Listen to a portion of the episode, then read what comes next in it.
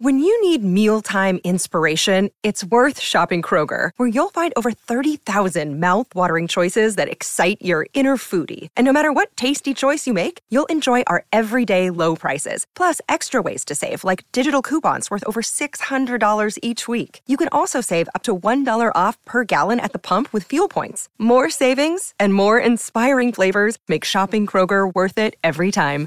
Kroger, fresh for everyone. Fuel restrictions apply. Muy buenas a todos, soy Oliver y hoy os traigo una charla sobre la Antártida, el mundo plano y otros misterios. En esta ocasión estamos con Carles Torá, una persona que últimamente ha generado mucha polémica por las historias que cuenta, que en ocasiones pueden resultar difíciles de creer, ya que no hay muchas pruebas al respecto. Por eso cada uno deberá sacar sus propias conclusiones. ¿Qué tal amigos? Bienvenidos a UFO 33. Hoy nos acompañan dos grandes personas, Oliver Ibáñez y Carles Torá. ¿Cómo están queridos amigos? Pues muy bien, Pablo, muy contento de estar aquí contigo, con Carles, para hablar de temas muy interesantes que, como hemos dicho antes, cada vez hay más gente que está despertando y que se está interesando por estos temas que hasta ahora habían permanecido ocultos de alguna manera, ¿no? Y ahora están saliendo a la luz y esto pues nos alegra a todos, ¿no? Porque vivíamos en un periodo de, oscuridad, de información y ahora gracias a Internet pues se está sabiendo todo y estamos conectando entre nosotros como ahora mismo. Bueno, yo estoy contento y feliz porque es la primera vez que coincidimos con Oliver y entonces, pues bueno, también es interesante, al menos por mi lado, no sé para los demás, pero por mi lado sí. Y bueno, un poco a lo que está comentando él, eh, sí es cierto, estamos en un momento que es, es, es clave eh, dentro de un mundo en que muchas verdades están muy ocultas y que hay mucha desinformación. También es complicado desde este lado porque cómo sabes diferenciar unas cosas de otras, pero como muy bien está diciendo Oliver, en la época de Internet y de las telecomunicaciones tales como tenemos hoy en día, si sabemos un poco investigar, si sabemos ser pacientes, si sabemos desechar, sentir, pues bueno, podemos encontrar muchas cosas que antiguamente no se podía hacer, siempre y cuando pues uno sepa discernir eh, todo lo, toda la información que le pueda llegar y poder averiguar y poder compartir con muchas personas como vosotros y como muchos de los que seguramente nos estáis escuchando. Entonces yo sé, querido Pablo, que el programa de hoy va a ser bien interesante porque sé que Oliver está muy bien informado. Nosotros hacemos lo que podamos, lo que podemos. Entonces, pues bueno, adelante. Bueno, por lo mismo, estimado Carles y estimado Oliver, se agradece nuevamente que estén acá, ya eh, a ambos aportando información basada en la experiencia, en todos los estudios que que se han realizado. Me gustaría comenzar dándole la palabra a Oliver. Ya, eh, bueno, aquí igual podemos hacernos preguntas entre ambos, ya, eh, Oliver, Carles, ¿correcto?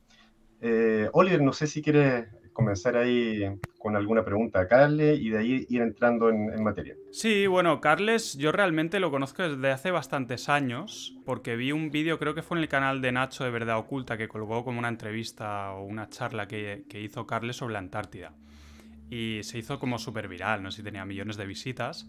Y ahí eh, me interesó el tema, ¿no? Me interesó el tema, por eso estoy contento también de, que estemos aquí ahora, para poder hablar y, preguntar sobre estos temas. Y el tema de la Antártida eh, me interesó porque yo desde 2016 o así venía hablando de la Antártida, de los límites de la Tierra, el mundo plano, vamos a decirlo así, ¿no? Para no eh, enfadar al algoritmo. Eh, pero, claro. pero claro, y Carles mencionaba cosas también, la cúpula y, cosas interesantes, ¿no? Entonces, eh, sí, pues una pregunta podría ser, ¿qué pasó exactamente a modo de resumen en la Antártida? ¿Esto fue una misión? ¿Fue un viaje de turismo? ¿Cómo, cómo llegaste ahí, a la Antártida? Luego entraremos quizá en un resumen de lo que viste y cosas así. Pero ¿cómo, cómo llegaste ahí? ¿Cuál, cuál era el, el propósito de ir a la Antártida? Bueno, sí era una misión, una misión dentro de una agencia eh, no gubernamental, una agencia, una de varias de esas agencias o logias, llamarlos como queráis, que trabajan para la élite. Yo desde el primer minuto, desde el 2017 a finales, que fue cuando empecé a hablar de esa historia que precisamente ocurrió en el 2016, cuando tú muy bien dice que empezaste, fíjate, casualidad. Eh, siempre no me he escondido nunca de que yo había estado trabajando por el otro lado por razones eh, extras sí he podido salir, que prácticamente nunca se puede salir, pero bueno, ese es un tema que poco tiene que ver. Mi persona no es tan importante, sí el hecho de diferentes tipos de experiencias y en esa misión tuvimos que hacer un viaje engañados, incluso nosotros mismos como propios trabajadores de esa agencia, engañados, no sabíamos lo que nos encontraríamos ni, de, lejos. Siempre durante esa experiencia pensamos que era un, programa, que estábamos dentro de un programa, que todo lo que estábamos viendo eran hologramas, hologramas tipo Blue Bean, o sea, teníamos claro que lo que veíamos no podía ser cierto, hasta el momento en que empiezas a darte cuenta que sí lo es, ¿no? Y, a la primera que puedan te sacan de, de allí, te regresan a la base y bueno, y o empiezan a ocurrir muchos, muchas cosas. Lo que está claro es que gracias, y lo digo así de claro, a poder pertenecer en esa época a diferentes tipos de facciones de esas agencias, pude llegar a conocer algo que hoy en día es impensable para prácticamente cualquier persona que no forme parte de ese tipo de sociedades. ¿no? Eh, ¿Me han servido para mucho? Bueno, pues tanto para bien como para mal. No creáis que todo eso es lo que reluce. O sea, no todo ha sido tan fácil ni tan bonito como cuando yo explico tanto los viajes como las experiencias. Cuando yo lo cuento, todo parece, parece que estoy contando una película de Hollywood. Pero experimentarlo en carne y huesos en ese momento, hay momentos dificilísimos, sobre todo emocionales, y hasta incluso hoy en día. O sea, aparte del equipo en el que yo trabajaba, que la mayoría siguen trabajando en activo hoy en día. Ahora mismo hace dos, tres semanas han regresado del continente frío, que así lo llamamos nosotros, del continente frío, donde hace frío. Eh, ahora mismo hay tres, eh, tres personas del equipo que están en tratamiento psicológico y emocional de lo que están viviendo y experimentando allí y son personas que he trabajado con ellos 20, 25 años y que ahora me digan que están en tratamientos psicológicos Dios mío de mi vida, lo que deben haber visto y experimentado, que evidentemente no me han contado porque ya no estoy dentro dentro, aunque a veces cuentan cositas, ¿no? Pero me refiero que no todo es solo lo que reluce, no todo es tan fácil y bonito. Mucha gente se entusiasma cuando escuchan nuestras historias. El camino no es nada fácil, hay muchos peajes por en medio. Eso sí, eh, se pueden conocer muchas verdades que al menos a mí hoy en día es lo que me interesa, poder tener verdades. Por desgracia, por desgracia, la mayor parte no se pueden demostrar. Eso es como la mayor parte de personas, Oliver, que me dicen, bueno, Ah, enséñame fotos, enséñame, vídeos de esa expedición. Perdona, a ver, si tienes un punto de raciocinio y un punto de lógica, sabes que cuando regresamos de la expedición hasta la ropa nos quitaron. Con lo cual sí se estaba grabando todo. Todo se estaba grabando mientras funcionó lo que es la electrónica hasta que llegamos a la zona muerta donde todo se paró, pero hasta entonces estaba grabando todo. Pero como os digo, cuando llegamos de regreso eh, a la base, a la base Antártida, no ya a los otros lugares donde luego pasamos, eh, hasta la propia ropa que llevábamos encima nos quitaron. Entonces, por desgracia, esta historia no se puede demostrar. Bueno, no pasa nada. Lo importante es que hay una experiencia de ella. Yo les saco un partido muy interesante desde el desde el lado interior, desde el lado más espiritual, no tanto del lado tecnológico, que es el que no quieren que yo cuente y evidentemente pues poco puedo contar porque allí sí tendría mis problemas y graves, pero dentro de lo que yo sé que puedo contar me sirve y muchísimo porque tocas más la vertiente del mundo interior, que para mí hoy en día, que antes no era así, pero hoy en día sí, es la parte más importante para comprender lo que podría ser pues un poco la evolución o el devenir de, del, terrícola para intentar volver a ser ser humano o para intentar llegar a ser ser humano, que estamos en proceso de, ello. ¿no? Entonces, pues sea una experiencia... Eh, brutal, una de ellas, de hecho hay más experiencias, no he contado demasiadas porque si esta primera ya las personas ya no lo creen y ya se bufan de ella, pues para qué contar más. Pero bueno, sí que como está ocurriendo en los últimos meses, que estamos saliendo en todas partes y que están haciendo memes nuestros de, de, Enrique, míos y otras personas que salimos por todos lados. Mr. Tartaria y Mr. Empírico, ¿no? Exacto, exacto. Entonces, no es malo, ¿no? Porque, porque a ver, eh, la gente piensa que hablando mal de nosotros y sacando vídeos tremendos y diciéndonos de bonitos, no, sino lo siguiente, en peor, eh, nos enteremos mal y que nos caeremos y que no sé qué. No sabéis, no sabéis, y lo digo por mí y sobre todo por Enrique, lo que nos reímos nosotros, más que no vosotros, de lo que hacen con, o dicen, eh, defenestrándonos, tirándonos al suelo eh, chicos, nos reímos a carcajadas de todo lo que hacéis y gracias por hacerlo. Mira, os lo digo así de claro. Entonces, si la gente quiere con eso destruirnos, está haciendo todo lo contrario. ¿Por qué? Porque la intención, y a eso iba, la intención es que a veces tal como ves a la sociedad, sobre todo a la gente joven, que es los que vendrán en el futuro detrás de nosotros, que las sensaciones de que realmente van en un tipo, en un tipo de, de evolución bastante contraria a lo que tendrían que ir. La sensación cuando nos sentamos el primer día, yo no solo con Enrique, sino con más personas, era decir, vamos a meterle caña. ¿Por qué? Porque hay que meterle caña fuerte, aunque la gente pueda resonarle a barbaridades, para que como mínimo les haga un clic que luego no te crean o que luego piensen que es una barbaridad o una locura o que estás chalado, bueno, no pasa nada. Pero a medida que vayan pasando los tiempos o los años, eso en el inconsciente, quizá a muchas personas se les pueda quedar por hacerlo tan potente y decir tantas cosas de una sola vez, que creemos que puede servir. Ahora, pues poco a poco, después de estos pumps, de estas crestas altas de información radiante y potente, pues es ir controlando más suavemente para cuando haya que hacer otro bombardeo, pues seguir, seguir haciéndolo. Pasó esto, Oliver, con lo de la Antártida. En el 2017, a finales, se sacó una información muy potente que, como muy bien has contado, fue viral, salió en todo el mundo. Hubo en el vídeo que se salió de la entrevista dos millones y medio de visualizaciones en una semana y fue cuando yo dije, ostras, ¿y ahora qué hago? Porque mi intención no era claramente esta. O sea, yo no pretendía meterme en ningún sitio y menos en Internet. no, se puede predecir eh, la viralidad hoy en día. Pero no era la intención, Oliver. o sea, ya está. Yo hice la entrevista porque mi amigo Robert me obligó a hacerla, casi, casi me obligó y digo, bueno, eh, te van a tomar por loco, no solo a mí, sino también a ti, que tú sabrás lo que haces. Y luego fue todo lo contrario, ¿no? que bueno, hay opiniones evidentemente de todo tipo. En ese momento nos dimos cuenta de que era importante porque hacía un shock a la gente, información que no sabes por dónde te llega y que dices, Dios mío, pero ¿qué me están contando? Porque me están derrumbando todas las creencias de toda la vida. Y ahora lo que ha pasado en, esta última, en este último mes ha sido algo parecido, pero yo creo que hasta más potente. ¿no? Entonces, bueno, yo estoy feliz porque como decía muy bien Lola Flores, que hablen, que hablen, que hablen, y aunque hablen mal, pero que hablen de mí, ¿no? Pues lo mismo que Lola Flores, entonces a tope. Yo, este tipo de polémicas, cuando a uno le critican, a mí me pasó, a mí me pasó, tuve la polémica con el astronauta Pedro Duque, ¿no? Que me respondió en Twitter y no sé qué. Ah.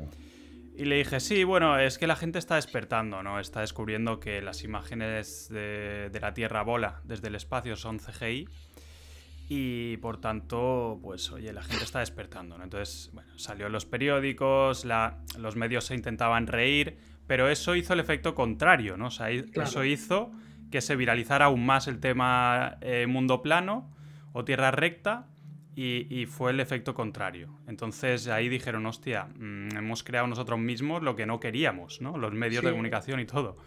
Entonces es, es, una cosa buena también, ¿no? Que, que le critiquen a uno de esta forma viral el otro día veía esta semana un vídeo que, os criticaban a ti, a Enrique, el, ¿cómo se llama? El Santa Olaya, la gata de ah, todos estos divulgadores científicos oficialistas, ¿no?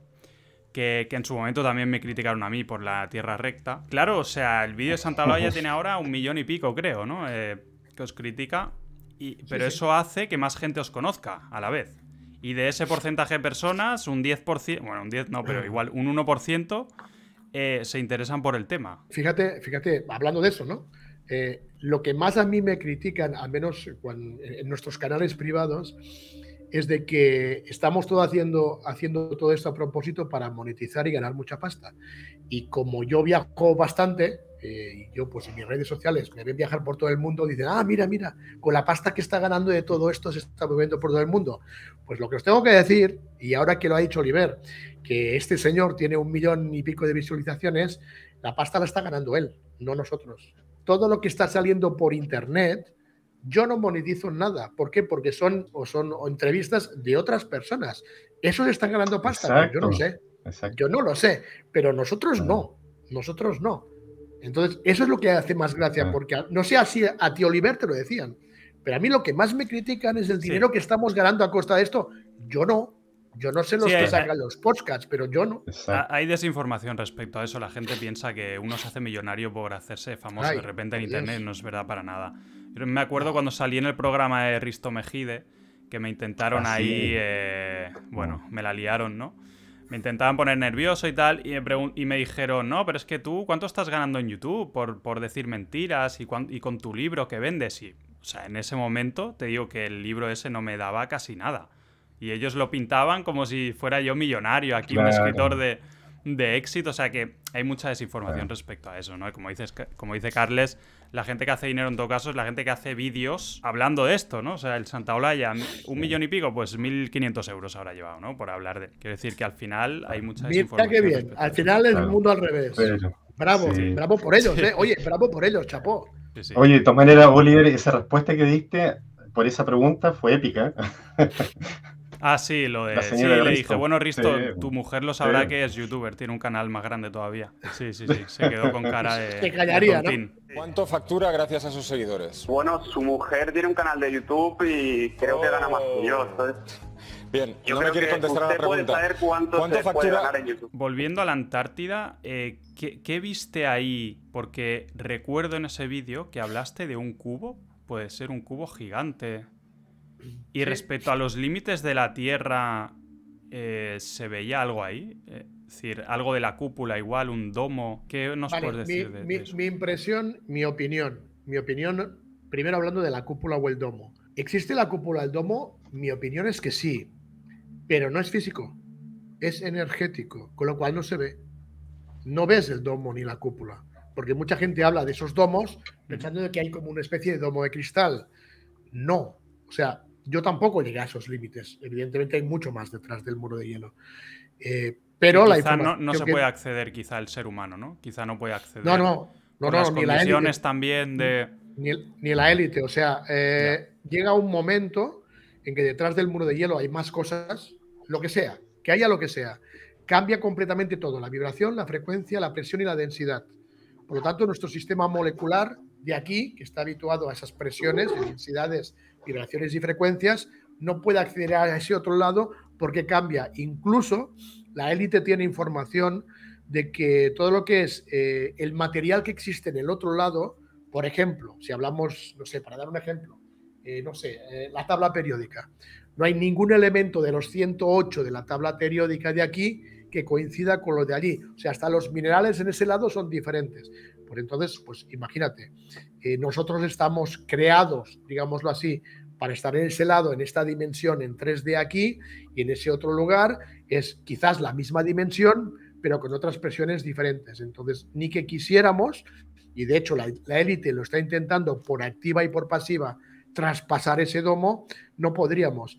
Gran parte de los, de los experimentos y proyectos de las famosas eh, bombas nucleares de, los años 50 del siglo pasado no eran realmente experimentos de bombas atómicas, sino que eran maneras de intentar traspasar, agujerear el domo por arriba o por abajo. Y no lo han conseguido, no lo han conseguido. No se puede, no se puede. Sí, eso es interesante. lo, de, perdona, lo de otras dimensiones, que si no se me olvida luego. Que yo, en una charla que hice con Parcerisa, le dije, ¿tú qué crees que son realmente? Porque cuando Parcerisa descubrió el tema del mundo plano y el domo y todo esto. Se transformó. sí, cambió un poco su idea de lo que son extraterrestres, ovnis. Entonces le dije, ¿tú, ¿tú qué crees que son realmente? de dónde vienen?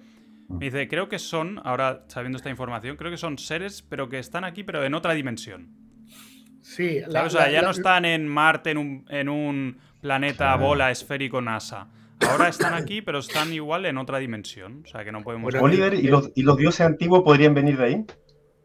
Los dioses antiguos, como los titanes en Grecia y tanta otra mitología, incluso en Sumeria, etcétera, eh, están relacionados con los Nefilim y los híbridos, ¿no? Entonces, todo esto y los ángeles caídos pueden ser también seres que están en otra dimensión, ¿no? La dimensión espiritual, que no lo vemos, no podemos nosotros verlo, a menos que estés en un nivel muy superior de conciencia, que solo unos pocos humanos llegaron. Y en la Biblia hay ejemplos de gente que, que, podía ver ¿no? estos profetas y tal, el libro de Enoch también, pero muy pocos humanos pueden llegar a ese nivel. No solo los Nephilim, sino que los propios Elohim, que no es un dios, sino que Elohim es una facción, es en plural, no es en singular, son seres que vienen de, otros lugares. Me preguntabas por el tema de las dimensiones y posiblemente el jueves que tenemos entrevista con Parcerisa seguramente lo hablaremos a ver si me acuerdo y también le entro en el tema haga David. mira que el tema de las dimensiones es interesante porque al menos yo os voy a dar mi opinión. Al principio yo tenía una opinión de las dimensiones diferentes a como la tengo ahora, porque yo siempre tenía claro el tema de los, de la, del mundo plano y los domos y luego otras cosas. Y yo pensaba que a medida que vayas pasando domos, como si fuéramos hablando de los siete cielos de Noc, como si fueran, fueran siendo siete domos, los de la parte de arriba, hay de hecho siete cielos arriba y seis abajo, que hacen trece cielos. Eh, creo que Noc solo habla de los siete primeros, que serían los de arriba. Em, sí, los mundos interiores se habla en otros textos, eh, bueno, ya como de, de hecho, de hecho, en la Gemara y todo esto, sí. De hecho, tú, tú, que eres el experto en esto, eh, si no recuerdo mal y si no me rectificas, creo que creo que Noc eh, viaja a los siete cielos, siete cielos con dos querubines, ¿verdad?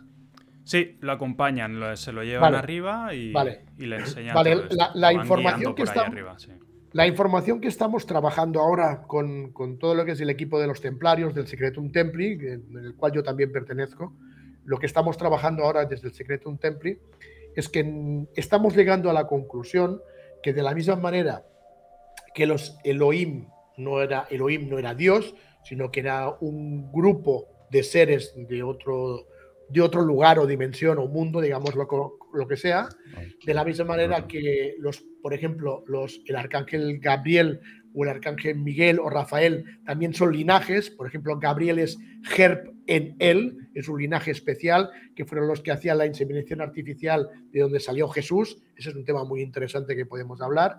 De esa misma manera, los querubines, estamos llegando a la, a la conclusión, porque cuando lees partes interesantes de la Biblia de que te dice que el ubín utilizaba los querubines para moverse, creo que al final yo llego al menos a la conclusión hoy en día de que los querubines eran como los bimanas, o sea, eran los aparatos que con lo cual los Elohim o los Nephilim o cualquier tipo de esas estirpes utilizaban para moverse. Esa es la sensación que tengo hoy en día, que querubines significa bimanas o naves que son las que utilizaban ellos.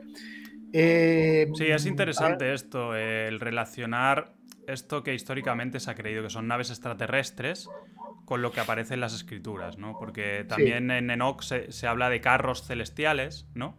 Que llevan las o guías de las luminarias.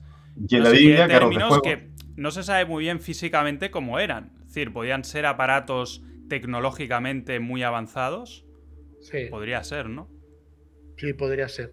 Mm. Y con relación a lo que se estaba diciendo, que hablábamos de las dimensiones, que me he ido un poco del tema, la conclusión que yo estoy ahora mismo y, cada vez la siento más, es de que no solo las, las, las dimensiones otros mundos están detrás del domo, sino que dentro de este domo tenemos otros mundos paralelos, aquí dentro mismo. Entonces, incluso cuando hablamos de este tipo de seres, no precisamente o no voluntariamente quiere decir que hayan venido del otro lado del domo, sino que a lo mejor están aquí dentro, en otros mundos paralelos, y que pueda haber un sistema en que ellos tienen la clave, o mejor dicho, yo diría que tienen la tecnología para moverse entre esos mundos. Sí creo que si eso fuera real, que de hecho no me lo estoy inventando yo, sino que el propio Jacobo Greenberg habló muy bien de todo este tema, de lo que son los las otros mundos dentro de este domo o dimensión, la única duda que yo he tenido últimamente es si, si esos otros mundos dentro de nuestro domo son dimensiones diferentes o pertenecen a la misma dimensión. Estamos trabajando en ello. Ahora mismo yo te diría que estoy al 50 y 50, pero cada vez me estoy yendo más a la idea de que esos otros mundos que están dentro del mismo domo forman parte de una misma dimensión y que seguramente en otros lugares, después de ese muro de hielo o de esos domos o de lo que haya después de ese mundo plano, quizás sí es lo que estamos hablando de otras dimensiones diferentes y otros domos, otras cúpulas y el por qué el, ser humano, el terrícola, nosotros hoy en día no podemos traspasar a ellos porque molecularmente esta máquina de inteligencia mm, artificial biológica, que diría que es nuestro avatar, pertenece a esta dimensión, pertenece a este mundo y molecularmente no puede saltar a los demás. No sé qué piensas tú, Oliver.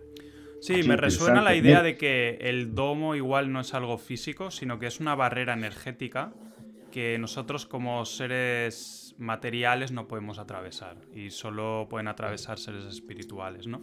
Por eso se habla en los libros de Enoch de que los ángeles caídos bajaron a la tierra. O sea, nosotros no podemos ir al cielo, realmente.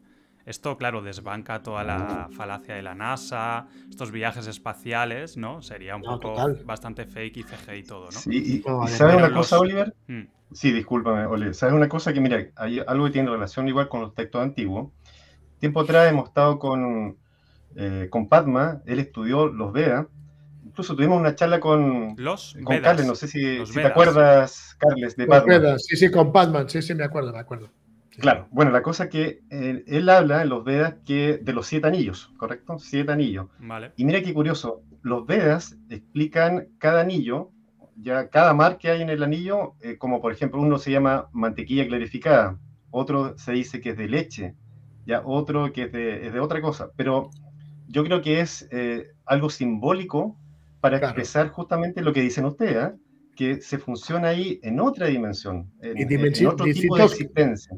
Claro, te está hablando de diferentes tipos de elementos, que sería como hablar de diferentes tipos de dimensiones.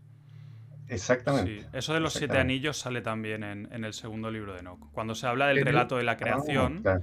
En el eslavo, que- ¿no? Sí, se dice que, que se hicieron siete anillos alrededor de, de lo que es la tierra, ¿no? El agua y tal. Está interesante eso. Pero sí, Claro. no, la, la Bueno, y idea y- sin y duda también que... esto tiene que ver.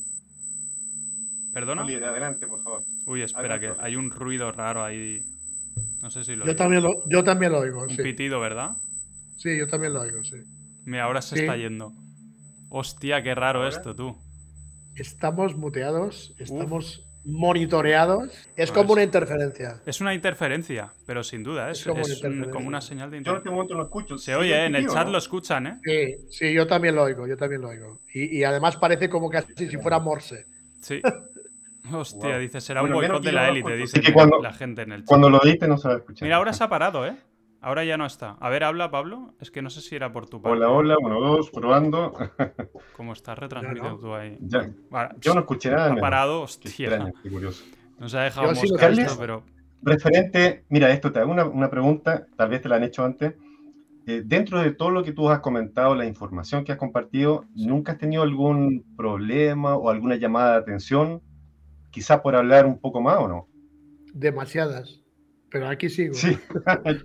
ok, ok. Hombre, yo he trabajado con ellos, sé de qué pie calzan, y lo primero que te enseñan cuando entras en las agencias es no, no tener miedo. Entonces, me enseñaron demasiado bien, Mm. demasiado bien. Entonces, eh, mira, también tengo que decir algo. Eh, yo sé de qué pie cojean, y evidentemente ellos más del pie que cogió yo. Con lo cual, yo sé lo que les puede hacer pupa y lo que pueden pasarlo un poco así y lo que más o menos te advierten. A pesar de que, a pesar de eso, y a pesar de que me controlo bastante en decir muchas cosas, a pesar de que en este último mes la gente diga qué barbaridades hemos dicho, bueno, pues imagináis las que no puedo decir, son todavía peores. A pesar de eso, a pesar de eso, en, en el último toque que me dieron, que no fue tan amistoso como de normal, me dijeron, bueno, que sepas que ya estás dentro de la blacklist. Ellos tienen una lista negra en la cual ya prácticamente tienes tus teléfonos pinchados, te monitorean todo. Ojo que este esta, esta interferencia, cuidado, ¿eh? Que igual tiene pues que podría ver. ser. No, podría ser, pero yo sé que es así. Pero da igual, o sea, yo no tengo otra. O sea, yo tengo que soltarlo, si no reviento y me muero. Entonces, igualmente, si reviento y me muero, pues suelto lo que puedo. Lo que pasa es que tampoco puedo soltar todo, porque si suelto todo, ya no solo tienes problema tú, sino la gente de tu alrededor, ¿no? Entonces tengo que ser muy cauto. Pero aún así, diciendo las barbaridades que la gente cree y piensa que decimos, no tenéis ni idea de lo que no puedo decir, que es lo que realmente a ellos sí les hace daño. Pero aún así, lo bueno para mí es que, como comentaba antes, cuando me preguntaba Oliver lo de la Antártida y del cubo, lo que a mí me interesa, lo que a mí realmente me interesa de lo que yo conozco y he vivido, es lo que es el mundo interior y lo que puede ayudar para evolucionar. Lo que a ellos no les gusta o lo que no desean que yo hable tanto, sobre todo es de tecnología, porque sí tengo información de tecnología.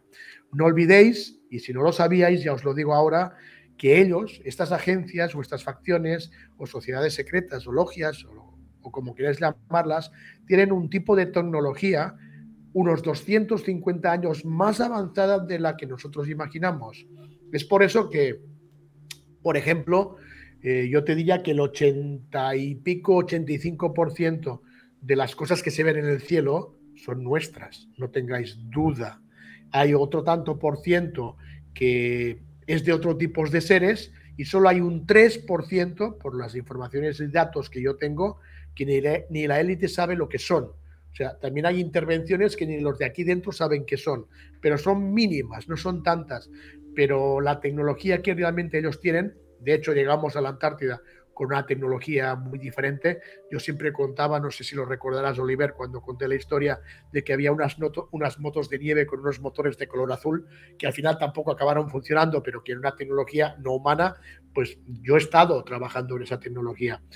Pero no pasa nada, porque a mí eso tampoco me importa tanto. Repito, a mí lo que me interesa es bajo esa, bajo esa experiencia de haber trabajado en esos lugares, intentar de ver lo positivo para que las personas puedan desde el mundo interior y equilibrándose evidentemente en el mundo exterior, intentar evolucionar de una forma para buscar la felicidad y, el bienestar para cada uno y de sus allegados y su familia. ¿no? Que si yo dijera todo lo que he visto y conozco, pues mañana no despertaría. O sea, lo tengo muy claro. Por eso, aún así, aunque diga barbaridades eh, o puedan parecer barbaridades, a la élite tampoco les interesa tanto, porque la auténticamente real no se puede decir. Os pongo un último ejemplo. Yo tengo unos documentos que copié eh, poco antes de irme, porque eran muy interesantes, y me los guardé como un poco salvoconducto, por si alguna vez me pasaba algo, ¿no? Entonces, no hace demasiado los contactos que tengo yo con mis excompañeros. Eh, uno de ellos sabe perfectamente que yo tengo esos documentos y me dijo, Carlas, no has enviado nada de todo eso, ¿no? yo he dicho, no, pero me lo estoy pensando. Digo, no, me dijo, no lo hagas, no se te ocurra. ¿De qué estoy hablando? Estoy hablando de una operación que no se conoce mucho, que se llama Operación Stargate. Si tú buscas en Internet Operación Stargate, prácticamente no vas a encontrar nada. Tú pones Stargate y te van a aparecer las películas, las series y mil cosas. Pero Operación Top Secret Stargate no vas a encontrar nada. Y mucho tiene que ver esa operación. Y no puedo decir nada de momento, porque eso sí es peligroso. Mucho tiene que ver con los resets, mucho tiene que ver con las abducciones, mucho tiene que ver con lo que pasará de aquí 10 años. Esto es lo que no quieren que uno diga. Pero bueno, igual que aquel día me levanto con el pie cruzado y lo suelto, ¿no? Hmm. Aunque sería peligroso para mí. Pero sí, sí hay cosas que me tengo que morder la lengua. ¿Sería como un reset en 10 años, quieres decir? Sí, pero un mini reset. Hay varios tipos de resets. Los mini resets son los que crean ellos, la élite humana. El macro reset fue el diluvio, ¿no? El diluvio universal. Por ejemplo, el big reset, uno de los big resets sería uno de los diluvios. Aunque los mini resets también utilizan agua. De hecho, cuando hablamos de Tartaria, que ahora solo hace, hace, hace cuatro días que no paramos de hablar de Tartaria, cuando ves los, los, edificios imperiales de la época de Tartaria, que de hecho tampoco son suyos, que también los heredaron de antes, ves que, que el nivel del suelo aumentó entre 4 y 5 metros. Eso fue provocado por agua y después se creó un lodo que hizo que todo el terreno se elevara entre 4 y 5 metros. Por eso ves tantos edificios de estos tan espectaculares, antiguos, en grandes capitales del mundo, donde hay muchos, muchas plantas que son sótanos. No eran sótanos, eran la primera planta que por haber subido el nivel del suelo 3, 4, 5 metros se han convertido en sótanos. Entonces también en los mini resets, no me preguntéis cómo, porque no lo sé, se utiliza el agua y acaba, acaba habiendo también un pequeño mini reset. Y la intención es de que en el 2033 hay una fecha límite que ellos quieren hacer algo al respecto, pero para dar buenas noticias no quiere decir que lo consigan, porque por encima de ellos, como bien ha dicho Oliver, hay big resets. La pregunta es, ¿quién hace los big resets? ¿Los humanos? No, son otros tipos de seres. Entonces, la información que también barajo últimamente es que los que están por arriba de ellos, que muchos tienen pactos con esa élite, otros no tanto, no están tan de acuerdo en esto que quieren hacer los de aquí, porque los de aquí están bastante escamados de que hay demasiada gente que está despertando, se está dando demasiada información, quieren hacer un, un nuevo reset, aunque sea pequeñito, pero tienen miedo, desde hace mucho tiempo no tenían tanto miedo, y lo sé de buena tinta por mis ex compañeros, tienen miedo en el hecho de decir y pensar de que saben que los que están por encima de ellos, cuidado que les están controlando. Entonces está el tema interesante porque hay guerras interiores incluso cuando hablamos de la parte de la élite y eso es bueno para nosotros, muy bueno. Oh, sí, o sea, tienen miedo de este despertar, ¿no? De... Quieren limitar con una especie de mini reset, igual limitar el, este despertar de la gente que está llevándose a cabo a través de, Internet, ¿no? Principalmente. Sí, Más o menos, más o menos. Lo que pasa, bueno, Internet también lo soltaron ellos. Ellos también tenían la, el tema de que si soltamos Internet va a venir mucha información, pero también podremos dar mucha desinformación. Claro. Bueno, a, mejor, a lo mejor les ha salido el tiro por la culata. El hecho está en que, bueno, es como lo que pasó hace dos o tres años, ¿eh? que no vamos a nombrar para que el algoritmo no nos pegue, pero sabéis lo que estamos hablando. El bicho, sí. Exacto. No salió como ellos querían. O sea, un año antes de que ocurriera, yo ya tenía la información y la soltamos y todo el mundo nos, nos metió de locos. Dimos la información y dimos la forma de curarlo. Nadie nos dio bola, nadie. Y en ese momento, cuando luego ocurrió, un año después de ocurrir, que yo tuve una pequeña reunión con ellos, me dijeron, va, eso fue una prueba y no nos ha, no nos ha gustado nada. Y en el 2033 quieren hacer la, la prueba importante. O sea, justo después de la Agenda 2030. Bueno, la, Agenda 2030, la Agenda 2030 es esto. La parte de la Agenda 2030 es precisamente el preparar un mini, mini, mini, mini, pero reset. Claro, como el comienzo. Hoy Carles y Oliver, eh, bueno, no sé si han escuchado lo que tiempo atrás en un libro eh, informó, declaró, entre comillas, como novela, JJ Benítez. Creo que se llama El Gong, el asteroide. El, astero el asteroide. Sí, no, es, justo es, coincide, ¿sí? Como en esa fecha. A, a, Amenofis, Amenofis creo que era. Eh, le pusieron el nombre de Amenofis. ¿Cuándo caería? 2027 creo. No, 2027 creo. Bueno, yo, yo os doy mi opinión, ¿eh? Yo os doy mi opinión y Ajá. respeto mucho a Juan José. Muchísimo. Eh, no es que sea mi opinión, o sea, yo cuando ocurrió, cuando saltó esa noticia, yo intenté ponerme en contacto con mi antiguo equipo. De nuevo no me dieron bola, pero poco a poco a veces te dan información. Al final me dijeron que no, que no va a ocurrir, que es desinformación. Pero además me dijeron, pero aunque sea desinformación, también sirve para hacer miedo, porque cuando ellos están preparando algo potente, la primera campaña antes de lo potente es miedo a la gente. Entonces, si te dan miedo para que, o que te cuentan que puede venir un asteroide, ya están creando algo. No es que tenga que ocurrir un, un asteroide, van a pasar más cosas. Pero... Como la, la, peli de Leonardo DiCaprio, esta que reciente, ¿no? Del ah, asteroide. No mires arriba, ah. que se llama. Sí, sí, buenísima. Hay, hay un montón de, de inputs y de, y de, primados negativos, como dice nuestro amigo Enrique, brutales. Enrique. brutales. Sí, no, esto del asteroide también es, es, un poco. Bueno, yo he hablado de ello durante los últimos años. Meteoritos y asteroides es cuestionable, ¿no? Porque al final está vinculado con las imágenes CGI de la NASA. O sea, tú pones en Google eh, asteroide, meteorito de, espacial. Yeah y te salen dibujitos ahí creados por ordenador. Quiero decir, al final, ¿qué son estos asteroides o meteoritos? Hay eh, algo más interesante, porque si hablamos de la cúpula, el domo, la gente dice, bueno, entonces, ¿qué es el meteorito asteroide? Es que hay muchas cosas que no sabemos. Eh, fijaros que, eh, como os decía de nuevo, en este mes que estamos en todos los podcasts soltando todo, bueno, no hemos soltado ni un 5%, chicos. O sea, si queréis más, más locuras, podemos seguir con locuras, ¿eh? porque hemos soltado casi nada. Y si queréis que soltemos una, os lo hacemos ahora. No tenemos ni idea. Suéltalo. No tenemos ni idea. Démosle nueva Cali. no tenemos ni idea que aquí encima, encima, entre, entre lo que es la Tierra y la mesosfera, que sería entre comillas, entre comillas, muchas comillas, la última antes del domo, hay ciudades voladoras invisibles donde están ellos. Hay ciudades voladoras o que se aguantan en un sistema antigravitatorio porque la gravedad es falsa. Si hay gravedad, sí, pero también es mecanizada, no es, no es natural. Ese es otro tema también muy complicado. Pero hay ciudades que están invisibles y esas piedras caen de esas ciudades. También hay otras hipótesis que barajamos cuando yo incluso estaba en la agencia, en la agencia de decir que eran partes del domo que podían ser partes del domo. Sí, sí, yo había escuchado, esta es la que la gente decía también. Partes del domo que caían a la tierra. Como la peli esta de eh, los Juegos del Hambre, que hay una escena donde se cae el cielo, ¿no? Sí, sí, pero si partimos, como hemos dicho antes, de que el domo es energético y no físico, claro, claro. tenemos un problema.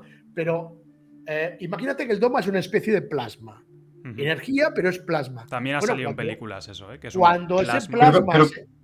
Cuando ese plasma se pueda desprender, aunque sea energético plasmático, y va cambiando y va bajando y va cambiando de presión, también se solidifica y puede crear. Eso, eso te voy yo. ¿Se puede materializar tal vez? Sí, esa es otra, esa es otra hipótesis. Es otra teoría. Es otra teoría. Lo que está claro que seguramente no es son rocas espaciales, porque no hay imágenes de eso, o sea, imágenes CGI. ¿no? Ay, todo es hecho por ordenador. Si, sí, si la NASA es un frontis, es una fachada. Es un frontis como otros, ¿eh? O sea, hay muchos frontis. Y, me hace mucha gracia porque yo he hablado muchos, muchas veces de este tema y cuando hablas de las agencias de la NASA, hay de las agencias de la élite, hay muchas agencias, no hay una sola élite, hay un montón. Y lo que me hace gracia es que una vez hablando con, con mis compañeros de trabajo, que yo les decía, bueno, a ver, pero la NASA exactamente para quién trabaja. Y al final te decían, no, trabajan para todos. Cuando uno, lo necesita, le llaman. Cuando lo necesita el otro, le llama el otro. Y así, y así van. Sí, al final trabajan, son muchas agencias, pero son casi todas lo mismo, ¿no? Ya ves que SpaceX dice, no, es que SpaceX es privado y tal, eh, pero trabaja con la NASA constantemente, misiones a la ISS. Las agencias de otros países como la japonesa y todas estas trabajan también con la NASA, o sea, al final es todo un conglomerado que es lo mismo. Digo, digo, el propio proyecto Starline de SpaceX es toda una farsa. Esas luces que suben es, yo lo he visto desde aquí. Son 47 luces, 47, 47 luces una detrás de otra que van dando vueltas teóricamente al mundo. ¿no? Eso, Pablo, lo habrás visto mejor, ¿no? Desde Latinoamérica se suele ver mucho más. Lo lanzan en Estados Unidos. Sí. No, desde aquí también se ha visto alguna ¿eh? vez, sí, desde España. No, yo, lo veo cada semana, ¿eh? ¿Sí? Sí, sí, desde aquí también se ve. En la montaña se ve perfecto. con eso. Siempre está sí, no, son, armas láser. forman parte del proyecto Nimbus. El proyecto Nimbus es un proyecto muy antiguo que formaba parte de lo que fue el antiguo proyecto Pegasus y lo que son son armas láser para intentar traspasar el domo. Las que usaron en Hawái, dicen aquí, de los incendios y todo eso, ¿no? Sí, el incendio de Hawái fue una prueba eh, de enfocando eh, el proyecto Nimbus hasta Hawái. Luego, al cabo de una semana, se hizo con el terremoto de Marruecos, luego creo que fue la siguiente en Irak y el cuarto, no recuerdo dónde fue, en Japón. Bueno, se hizo cuatro experimentos. Entonces, en Chile, lo que, en Chile quizá, o fue en Chile, quizás, sí. Mm. Luego, lo que están intentando es utilizar lo que llamamos estrellas o planetas, que serían puntos de energía en ese domo, e intentan salir del domo desde ese punto energético. Bueno, la información que yo tengo a día de ahora es que aún siguen, aún así, sin conseguirlo. Eso es el proyecto Starline. Eso es Elon Musk con su SpaceX y toda su historia. Sea, intentar eh, también atravesar el domo, ¿no? Salir. Sí. No, no, no. Agujerear el domo con la operación High Jump que, no se hicieron en la, Antártida. Claro. Y qué curioso, Oliver, como dice los textos antiguos, de qué está hecho el domo, ¿eh? como lo explican ellos. O sea, está bien lo que dice Carle, que es energía, pero como lo explica la Biblia, por ejemplo, que es algo mm, como simbólico, como de cristal, plasma. Metal, plasma. Bueno, a ver, la Biblia, la Biblia te empieza diciendo, y Dios separó las aguas.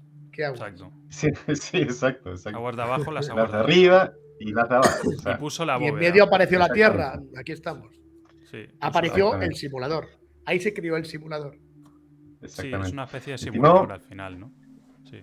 Cambiando un poquito, o sea, dentro de lo que se habló, Mire, el otro día yo hablaba con un profesor de física, que incluso lo invité al canal con un científico, porque cuestionamos de que según casi todo es CGI, ¿correcto? De la fotografía, pero él dijo, no, pues no es CGI. Y me envió un link donde supuestamente hay fotos que no son CGI. Lo revisé, claro, en su mayoría todo CGI, pero las fotos que no son de CGI, y tal. De, la Tierra, perdón, de la, del planeta. De la Tierra Lo que no es CGI, sí, sí, exacto las fotos que no son CGI están grabadas muy de cerca, demasiado de cerca. O sea, en el fondo no hay pruebas desde arriba. Te lo Habría pasado imágenes satelitales que en realidad no están en el espacio los satélites, o sea, están a cierta altitud, antes del domo seguramente, y, ya está. Y no hay las fotos de la Tierra bola desde el espacio son todas composiciones hechas por, te lo dicen ellos mismos. Sea, son como un puzzle. O sea, van sacando imágenes y luego lo unen. Pero bueno, claro, hay nubes clonadas en la fotografía Blue Marble de todos los años. Hay nubes clonadas porque son eso, son composiciones. Aquí, aquí hay algo muy importante. Vamos a ver. Em, cuando hablamos de, la curvatura, ¿vale? Cuando hablamos de la curvatura. Es complicado cuando, cuando vemos muchas imágenes, porque evidentemente si utilizamos prismáticos, telescopios, etcétera, hay unas lentes dentro convexas o cóncavas, no planas, que te hacen ver la curvatura, ¿no? Pero es que hay más que todo eso, porque nuestro propio ojo tiene curvatura. Sí, no, y las, lentes, las GoPro que suelen usar para estos globos que lanzan arriba, que te dicen, mira, hay curvatura aquí a 30 kilómetros y es, una GoPro. O sea, es literalmente una lente de gran angular que distorsiona los bordes de la imagen. O sea, eso es, claro. Eh, es así de simple. No, y algunos demasiado, o sea, es una muestran una curvatura muy exagerada. sí, o sea, hay gente que se lo cree y dice, mira la curvatura. Hombre, por favor, un poco de conocimiento de cómo funcionan las lentes, ¿no? Luego, cuando se envían lentes un poco no tan gran angulares, se ve más recto todo. De hecho, desde un avión, cuando tú vas a un avión comercial, 10-12 kilómetros de altitud, tú ves un plano. O sea, no vas a ver ninguna curvatura. y luego buscas y te dicen, no, es que tienes que subir a 20 kilómetros de altitud. claro. Claro, bueno, a 20 kilómetros no sube nadie ya. O sea, estamos hablando de solo astronautas y ya está. Militares, militares. Claro, y entonces los tienes que creer a ellos. O sea, no hay información de primera mano. Oye, Pedro Duque qué te decía, Pedro Duque? Bueno, Pedro Duque se reía, decía, ¿cómo puede haber un youtuber español con 90.000 suscriptores que diga que la Tierra es plana? sorprendido. Y digo, pero si no hay imágenes reales, Pedro, ¿qué quieres que pensemos? Pero él, él, fue hasta arriba, él fue hasta arriba. Claro, él fue supuestamente, bueno, él fue a la ISS. Otra cosa es que es la ISS, dónde está, realmente. que también está dentro. para mí, para mí personalmente es un set de grabación, igual que la Luna. Pero bueno. Eh... Bueno, estoy a punto de sacar un programa de la Luna. El jueves lo saco. Hasta una entrevista de Stanley Kubrick diciendo, diciendo de que es todo un montaje. Todas las misiones espaciales y ahora espérate que en el 2026, que ya lo han ido retrasando, esa es otra, que van retrasando la vuelta a la Luna después de 50 años, curioso. Pero ahora en 2026 van a supuestamente volver a, la Luna. Ya definitivamente. O sea, a volver a poner a un ser humano en la Luna. Y también una mujer y, una, y un hombre de color. Para, ¿sabes? Un poco la Agenda 2030 de diversificación, igualdad y tal. Meten también hombre de color y mujer para que todo sea igual. La gente se lo seguirá creyendo, ¿eh? La gente se lo seguirá creyendo y creyendo y creyendo. Bueno, veremos los gráficos que utilizan, ¿no? Los gráficos hechos por ordenador que utilizan. Supongo que habrán mejorado desde la época Kubrick eh, de en el 69 y, los años 70, pero eh, lo analizaremos aquí seguramente en un par de años o menos. ¿eh? ¿Qué dice el libro de Nox de todo eso, Oliver? Bueno, el libro de Nox dice que ángeles caídos bajaron a la tierra y que solo unos pocos como Enoch subieron al cielo, pero además Enoch para subir al cielo tuvo que ser transfigurado o transformado en una especie de ángel, en un ser espiritual. Es decir, que físicamente Enoch como ser humano no podía ir al cielo o a los cielos. No podía ir subiendo de niveles celestiales. Tenía que ser transformado en una especie de ángel. Indirectamente te están diciendo que, nos, que el ser humano no puede ir al espacio exterior, entre comillas. No puedes. No puedes. Claro, con, este cuerpo físico no. Mm. Y en todas las escrituras, en la Biblia, incluso en otros textos, eh, como el Corán, todo lo que tú quieras de su antigua Sumeria, no vas a ver nunca como un ser humano va al cielo y todo, o sea, no existe ese concepto, solo es en materia espiritual, ángeles o tal. ser humano no puede salir de este. Bueno, a lo mejor, a lo mejor, una opción sería esa transformación molecular, o quizás habría una segunda opción que es con tecnología. Con tecnología. Por ejemplo, cuando te dicen que Nox subió a los cielos con dos querubines, que yo sigo repitiendo y estudiando que pienso que serían un tipo de bimanas, ese bimana sería como una tecnología que te permitiría llegar a esos lugares, ¿no? Claro, o sea, aquí eh, eh, ¿cómo se hizo exactamente? Que es un misterio. Es decir, utilizaron tecnología para atravesar el domo, eso ya eh, queda un poco, ¿no? De, bueno, podría ser, podrían haber utilizado tecnología para salir de este mundo físico, claro. No sabemos exactamente qué es esto de... ¿Saben, chicos, lo que me, me recuerdo? Me recuerdo, mira, por ejemplo, no sé si ubican a Jesús Joffre, ya él es un contactado, lo entrevistó David Parceriza, es a mí muy amigo de David Parceriza, y él contaba que en uno de esos contactos, cuando lo invitaron a, entrar en una nave, que en el fondo era una esfera, tuvieron que preparar el cuerpo, tal cual lo que dicen ustedes, porque su cuerpo, la vibración no estaba acorde a esa nave, digamos. No se puede físicamente, nosotros ahora no podemos... Claro. Y la gente sigue esperando que bajen naves a recogernos y a llevarnos a la quinta dimensión. Dios mío de mi vida. Carles y los gigantes. Bueno, ya sabemos que el tema gigante no es tema, porque sí existieron. Ya hay, hay referencias. Hace, hace poco hice un vídeo. Pero ¿dónde los que están vivos? ¿Dónde están? ¿Dónde están en este momento? Vamos a ver, en la, época de Tartaria había un tipo de, seres más altos, de 4, 3, 4 metros de altura. No sé si a esto se le puede llamar gigantes, yo diría que casi sí. seres mucho más altos que en la época de Tartaria. Pero cuando hablamos de gigantes más grandes, estamos hablando pues de lo que comentaba antes Oliver, podíamos hablar de los Nephilim, de los Elohim y esos tipos de seres, incluso tipo Anunnakis de Sumeria, etcétera, que llegaron en un principio o que eran de aquí y quizás nosotros somos los que seamos de fuera. Yo sigo pensando, y le he dicho en algún podcast, que la información que yo tengo es que nosotros vinimos de fuera, nosotros no somos de aquí. Y que, por ejemplo, si hablamos de reptilianos u otros tipos de seres, son más originarios que no nosotros. E incluso si, llamamos, si hablamos de ángeles, que hemos dado un poco algún tema de ángeles, la mayor parte de información que yo tengo sobre el tema de ángeles es que realmente estábamos hablando de dragones. Dragones. Sí.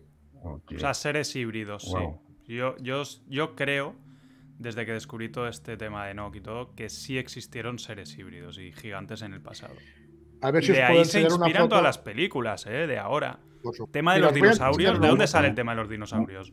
De mucho De todas estas tradiciones, claro. Mira, eh, os voy a enseñar una foto a ver si la puedo mostrar por teléfono. No sé si la podré mostrar. Es un esqueleto de un dragón en Egipto. No sé si se verá bien. ¿Se ve? Sí, sí, sí, A mí no quise. A ver. O sea, que parecería como una montaña. Esto es la cara, esta es la cara, ¿la veis? Este es el cuerpo. Eh, es, es, un esqueleto que es una montaña, que está en Egipto. Sí, y esto enlaza también con lo de los, los, árboles gigantes, ¿eh? que pudieron haber existido en el pasado también. Sí, bueno, que eran, eran, eran también de silicio, no eran carbónicos, eran de silicio y que estaban conectados con el domo, cuando aquí había, en vez de mm. los siete pecados capitales, lo que antiguamente se llamaba los siete preceptos de los hijos de Noé o Noah, que era un poco más la evolución correcta. Se modificó por, por las razones o resets que sean y se cortó de toda esa conexión que había entre el mundo natural, lo del simulador y esa red, la auténtica red que luego se falsificó y hoy en día teníamos, tenemos una red falsa de conexión con el astral o el otro Como la peli de Avatar, que se conectan con los árboles y todo, ¿no? Eh, Algo parecido. De, nuevo seguimos con los primados negativos, ¿no? Es que están en todas partes, sí. Enrique está en todas. Ayudar a la humanidad. estas historias aparecen en muchos. Es como lo de los ángeles caídos y el diluvio aparece en Sumeria, aparece en un montón de, relatos antiguos, ¿no? Y al final hablan de lo mismo.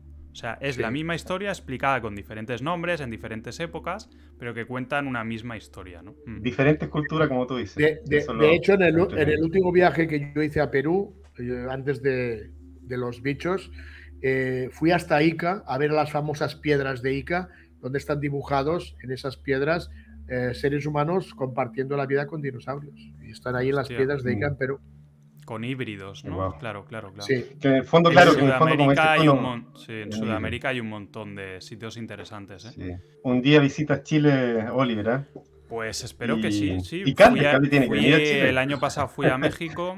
Eh, lo que no vi, por ejemplo, la pirámide de Teotihuacán, que me queda por ver, me interesa bastante.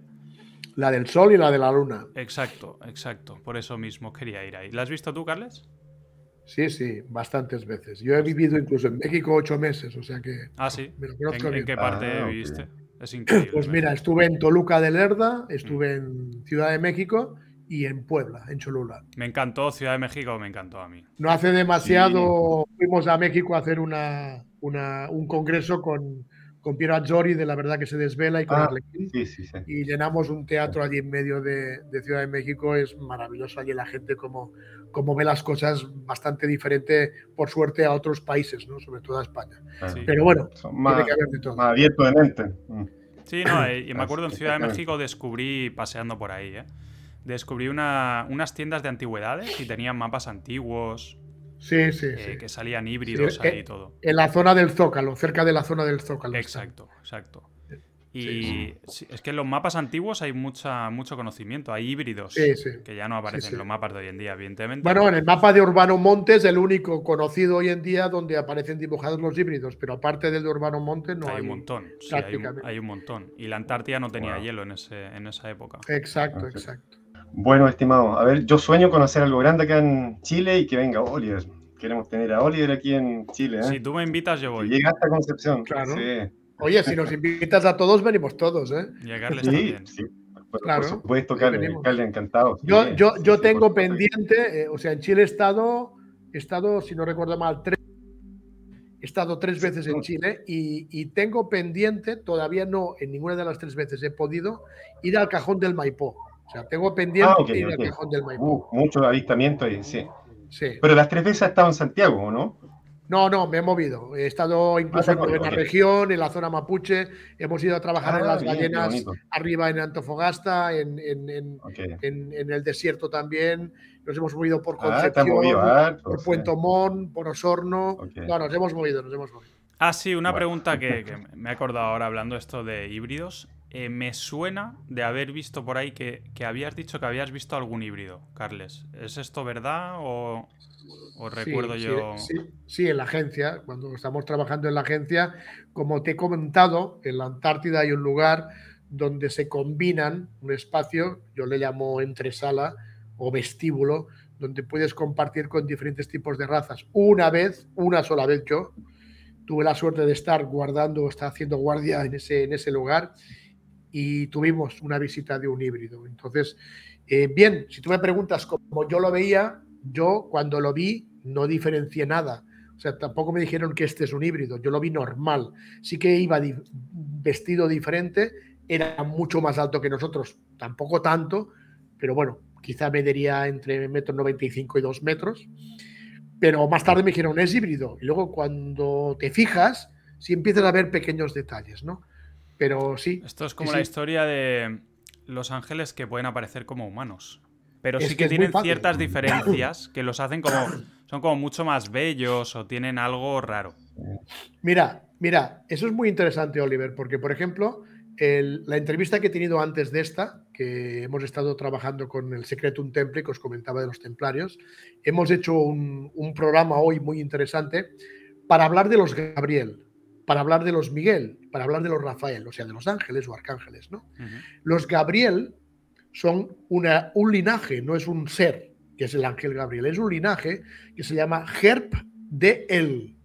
Entonces, ese linaje, dentro de, donde venga, son los que hacen la, inseminación artificial genética, que son los que, por ejemplo, implantaron eh, a, María. la Virgen María, a la madre de Juan el Bautista y a todas las mujeres abramaicas, todos los descendientes de Abraham, la mayor parte de mujeres, fueron inseminadas artificialmente por los HERP, en él.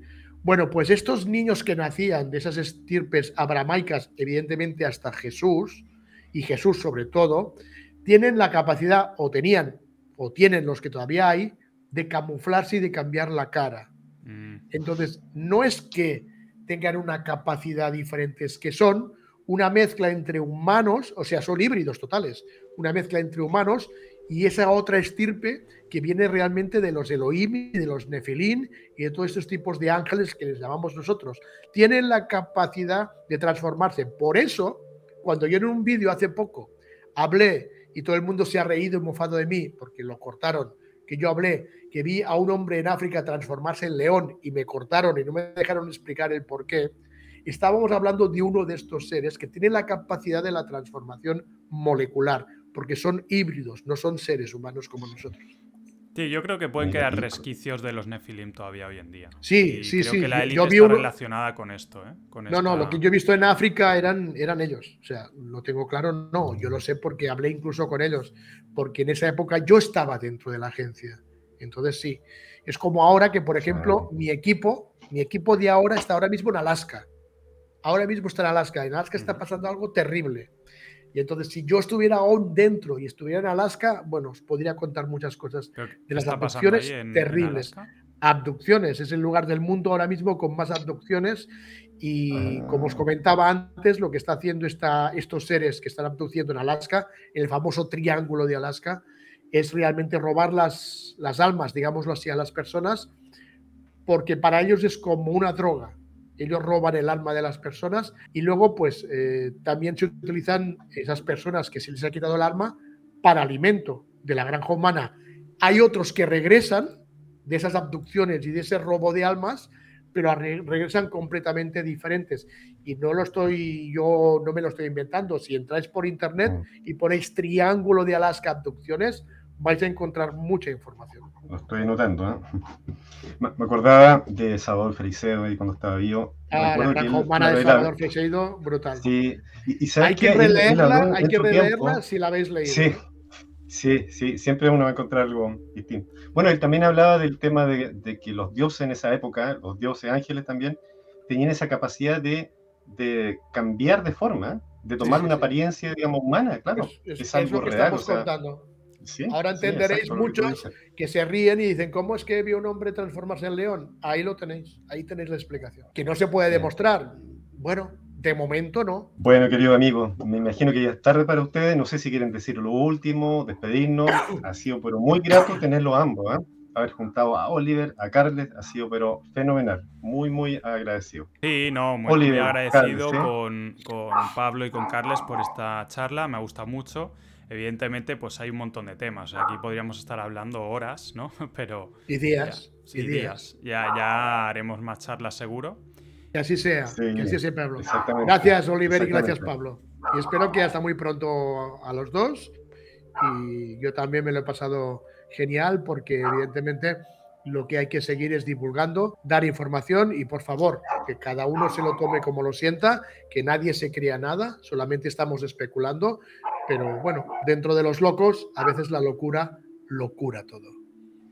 Estimado Carles, un abrazo igual fraterno acá desde Chile. ¿eh? Muchas gracias, querido amigo. Gracias a todos, chicos. Estamos en contacto. Gracias.